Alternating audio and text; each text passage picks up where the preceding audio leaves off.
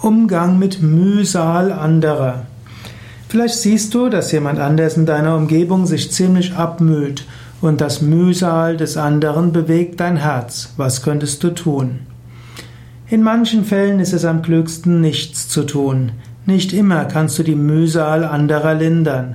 Manche Menschen müssen damit allein zurechtkommen und auch du hast nur begrenzte Zeit und begrenzte Ressourcen und auch begrenzte Möglichkeiten, deine Gefühle mit allen anderen Menschen zu verbinden. Zweite Möglichkeit wäre, höre dem anderen mal zu, schenke ihm dein Ohr. Zuhören hilft Menschen oft, ihre Mühen leichter zu ertragen und manchmal hilft es, wenn Sie einem anderen Ihr Leid klagen können, dass Sie merken, ich hätte ja noch andere Möglichkeiten. Ich könnte es auch anders tun. Dritte Möglichkeit ist, biete dem anderen deine Hilfe an und schaue, wie du ihm helfen kannst, wie du aktiv ihm helfen kannst, dass er aus dieser Mühsal herauskommt. Manchmal braucht es nicht nur zuhören, manchmal muss man aktiv etwas tun. Nicht immer weiß man, was man tun soll. In jedem Fall kann man beten für den anderen. In jedem Fall kann man ihm Licht schicken. Und man kann Gott darum bitten, die Mühsal des Menschen etwas zu lindern. Und man kann um Führung bitten und sagen, bitte sage mir, was ich tun soll.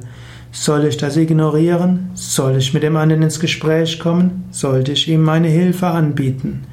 Und manchmal kannst du auch den Menschen direkt fragen. Ich sehe, du bemühst dich gerade sehr. Willst du allein gelassen werden? Willst du mit mir drüber sprechen? Oder soll ich dir helfen? Nimm nicht gleich den ersten Satz als seine Aussage, sondern manchmal sagen, sagen Menschen sofort, ja, ich komme schon allein mit zurecht. Wenn du gleich weggehst, dann hast du deine Antwort. Aber du kannst zuhören und danach kannst du eventuell einfach noch ein Glas Wasser anbieten, ein Glas Tee oder dich einfach einen Moment daneben setzen.